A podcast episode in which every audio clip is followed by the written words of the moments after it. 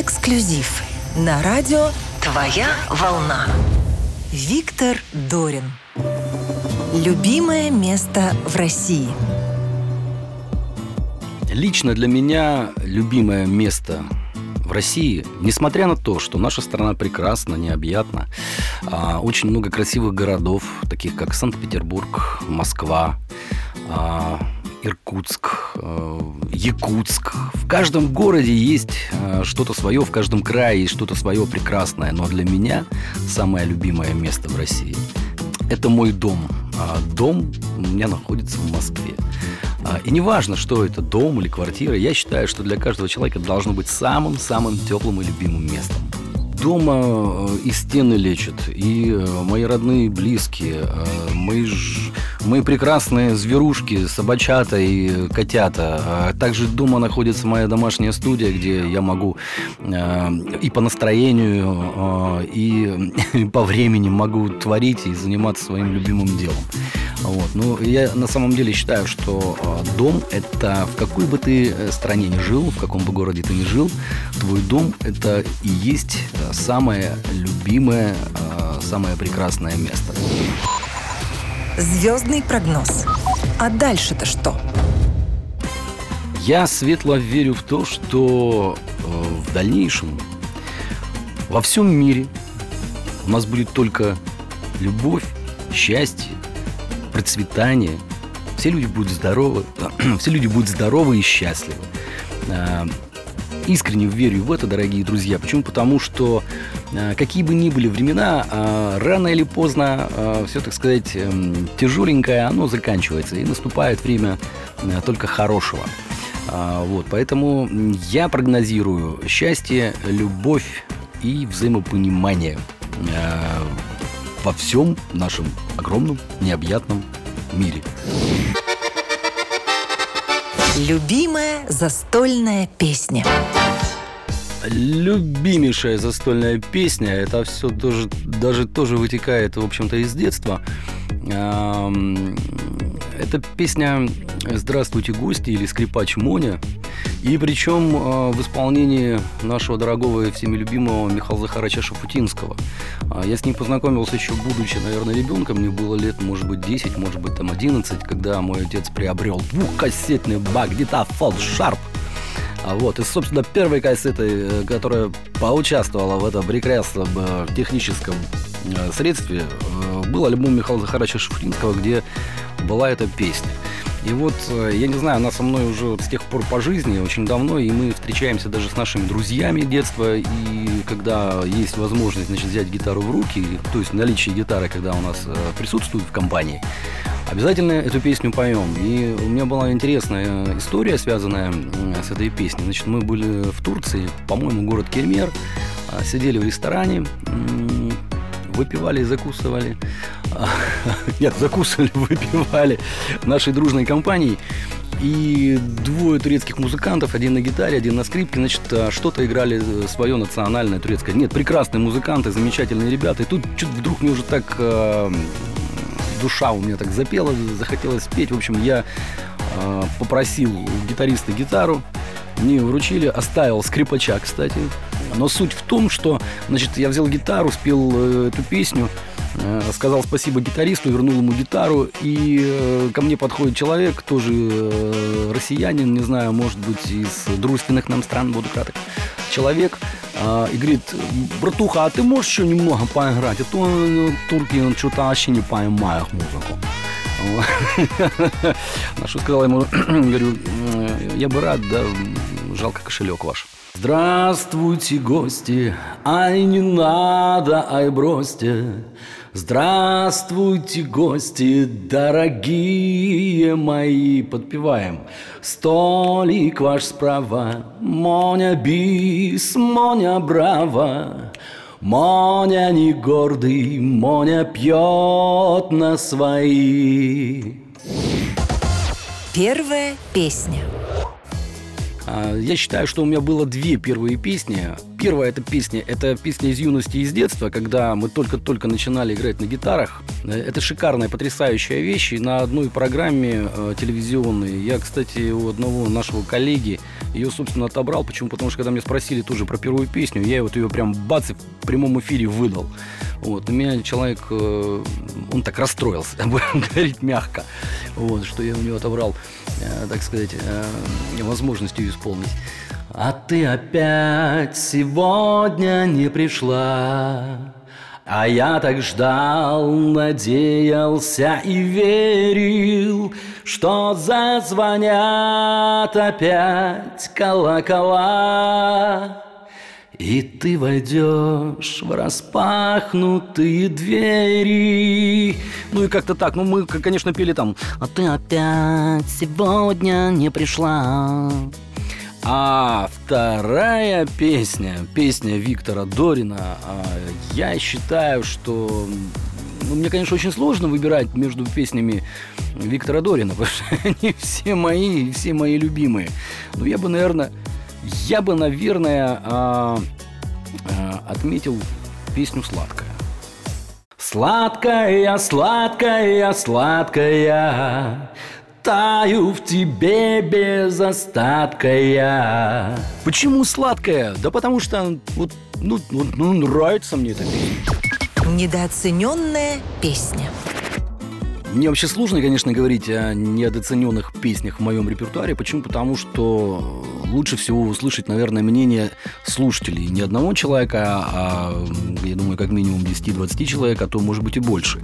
Но по моим ощущениям, мне кажется, что есть такая песня замечательная, которая называется «Белым снегом».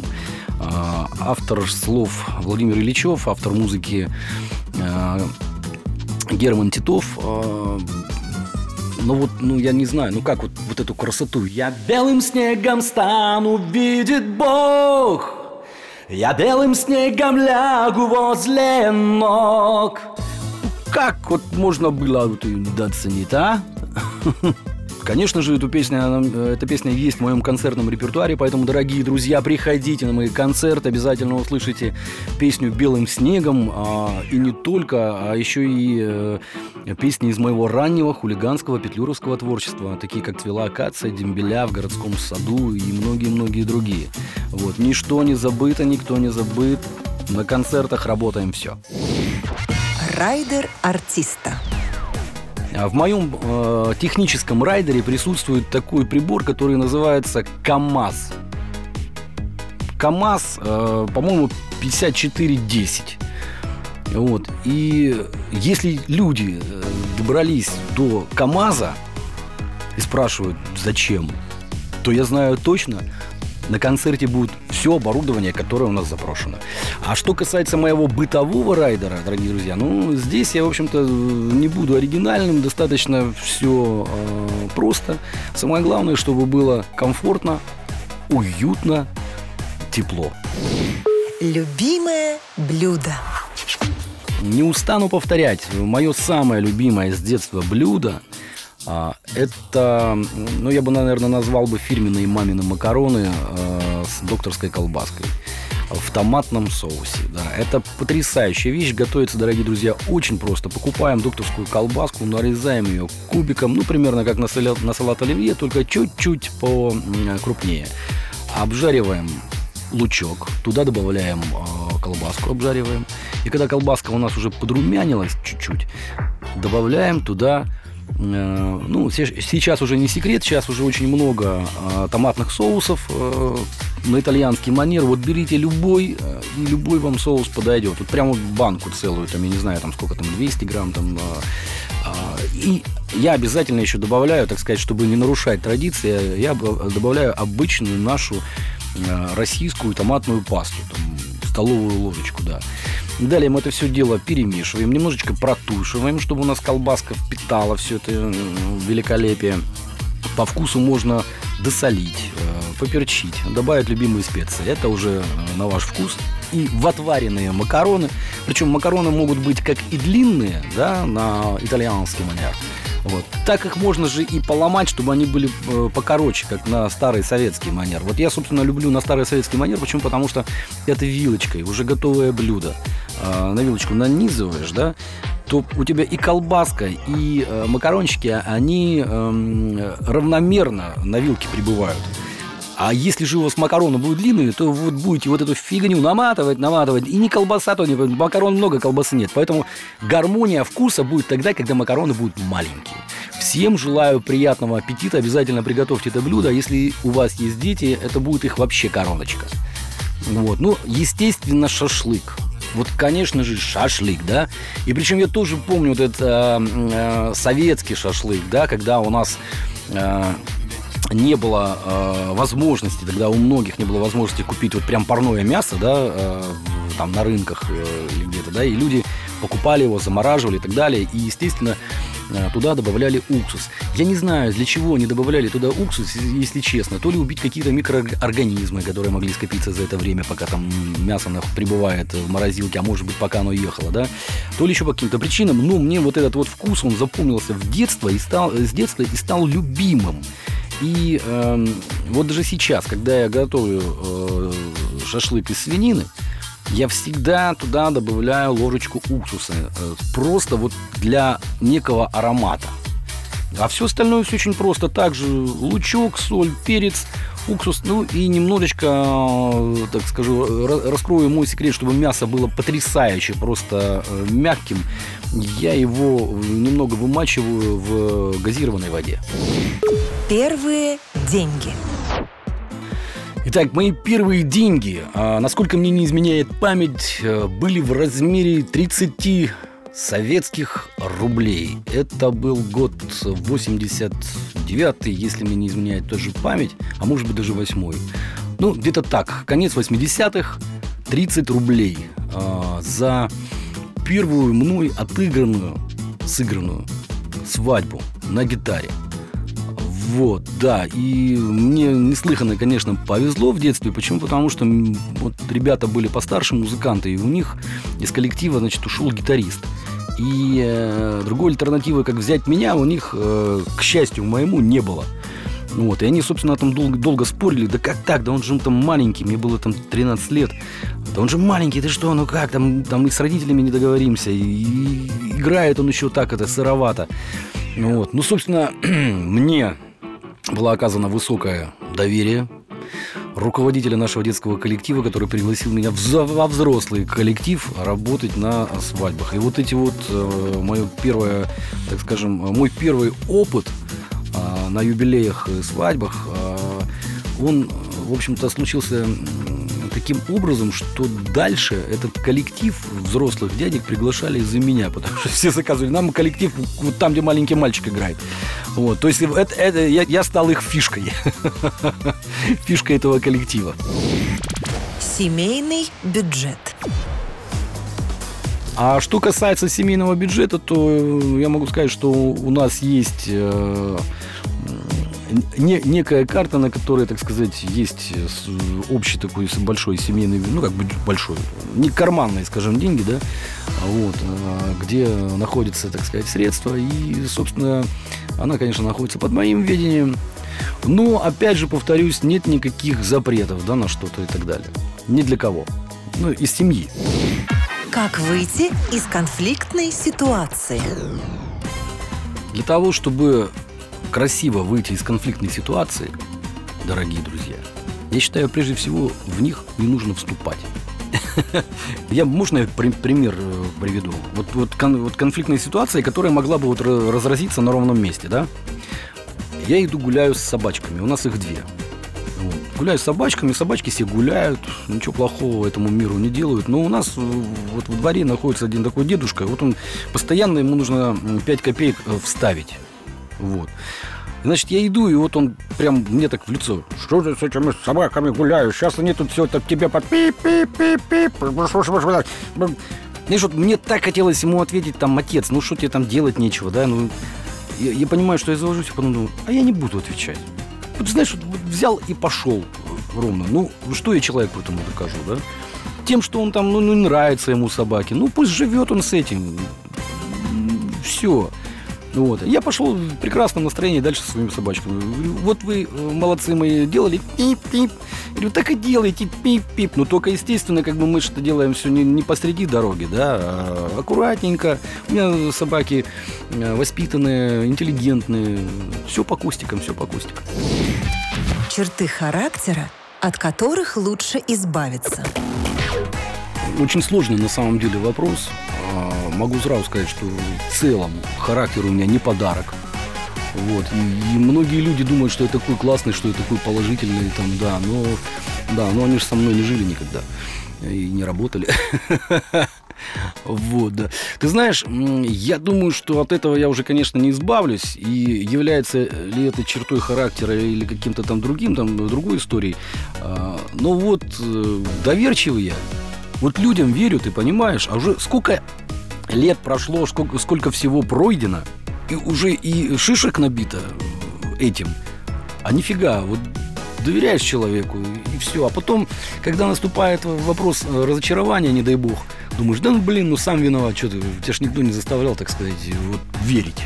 Вот, вот, на- наверное, от этого бы, может быть, э, то есть э, хотелось бы быть меньшим, менее, может быть, доверчивым. А с другой стороны, ну, если человек не доверяет никому, ну, а как жить-то?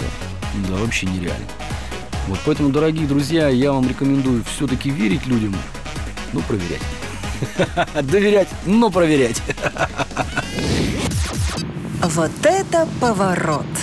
Событие, круто изменившее жизнь. Смотрите, э, 2008 год э, очень сложный, очень э, кризисный год, когда все рухнуло, да. То есть до 2008 года, по большому счету, я работал как э, менеджер студии и как студийный музыкант. Вот. Мы занимались э, производством аудиорекламы, и нам это все нравилось, все было хорошо, все было замечательно. И вдруг в 2008 году обваливается все. У нашего клиента э, совершенно бешеными темпами падают продажи, сокращается рекламный бюджет, и, соответственно, мы теряем клиента вообще напрочь. А аудиореклама, она у нас была, скажем так, ну, не совсем дешевая, если ее сравнивать э, с производством э, более э, простым, где, ну, грубо говоря, есть дикторский голос, да, там какая-то музыкальная подложечка, и как бы все, Иван Васильевич там э, продает велосипед, звоните туда-то, и все хорошо. Вот, у нас это было, было все музыкально, там и э, дикторы работали, тоже там театрально все это дело разыгрывали, и джинглы мы писали, и э, музыкальные логотипы там придумывали. Ну, в общем, такая творческая очень была серьезная тема. И, в общем, все это рухнуло в 2008 году. И сижу я, значит, пустую студию, естественно, э, и персоналу платить нечем, э, там еле-еле хватало как-то там нашкрести средств для того, чтобы аренду проплатить, да, с, с бытовыми, так сказать, с услугами ЖКХ. Вот сижу, сижу, сижу, сижу, надо творчеством заняться. Вот так оно и получилось, сольное творчество, которое вышло в свет в 2009 году. Вот. А то, что ничего себе поворот, еще одна история, это когда меня родители привели в цирк, я не помню, мне было 5 или 6 лет, ну, наверное, скорее всего 5, а может быть еще, а может быть еще и меньше. И им очень не повезло, а мне очень повезло, что билеты попались рядом с оркестром. И вот я когда увидел оркестр, когда увидел музыкантов, увидел барабанщика, его красивые барабаны, вот тут у меня кукуху и свернуло на музыке. Вот, вот, это, вот это был реально поворот. Самое главное в жизни. А, а что тут размышлять? Самое главное в жизни это семья. Это твои родные и близкие люди. Вот самое главное э, это друзья, настоящие друзья, их здоровье и благополучие. Вот как раз-таки я считаю, знаешь, что из э, твоих родных и близких вот состоит твоя вселенная. Э, Твои э, друзья – это планеты в твоей се- вселенной. Вот. И когда э, вот эта вот галактика, вот эта вселенная, она находится в здравии, а, в стабильности, в благополучии, вот тогда тебе от этого очень хорошо. Вот это, мне кажется, самое главное в жизни, чтобы все дорогие люди, окружающие тебя, были э, здоровы и счастливы. Анекдот от звезды. Встречаются два музыканта, два гитариста. Лет 15 не виделись э, с момента окончания консерватории. Раньше так называлось высшее э, музыкальное учебное заведение, дорогие друзья. Вот, один другого спрашивает. Говорит, слушай, елки-палки, 15 лет не виделись. Ну как ты, дружище, как дела? Что там у тебя? Какие там, как что там, как играешь на гитаре? Какие проекты? Он, да у меня все неплохо, ты знаешь. Вот сейчас вернулся с тура, с ACDC отыграл, подписал контракт с Мадонной. А у тебя как дела? Да пошел ты. Концертный зал, большой колонны. Вот, э, оркестр сидит, э, выходит конферансье, женщина такая, такая с такой высокой прической, красная папка, белый верх, черный низ, объявляет Петр Ильич Чайковский, первый концерт для скрипки. Ну, все там, музыканты играют, дирижер отыгрывает, значит, заканчивается программа. А, С первого ряда встает мужчина такой огромный, с большим букетом роз, проходит на сцену, подходит к дирижеру, значит, вручает ему бу- букет и говорит, Петр Ильич, ну для первого раза просто оху... Где найти свою любовь? Выражение «найти», да, оно как бы вот эм, мы вроде слушаем, а э, относимся к этому абсолютно нормально. На самом деле, если ты поставишь себе задачу найти, ты никогда не найдешь.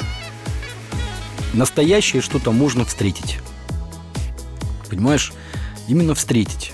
Вот так вот шел-шел, бах и встретил. Потому что если специально искать, вот говорят люди, вот я нашел счастье. Нет, он встретил счастье. Эм, ты знаешь, вот даже у меня сейчас вот есть, э, окружают меня знакомые люди хорошие, да, и, которые там, ну, без вторых половинок, да, и вот, говорит, вот не могу найти, Я говорю, да не надо искать, э, твое, оно тебе встретится. И э, здесь самое очень главное, очень важное именно понять, что это действительно твой человек, что это действительно твое счастье, что ты его встретил, и поверить в это, и не упустить. Вот. А иначе искать можно сколько угодно будет, до конца дней своих. Эксклюзив на радио «Твоя волна».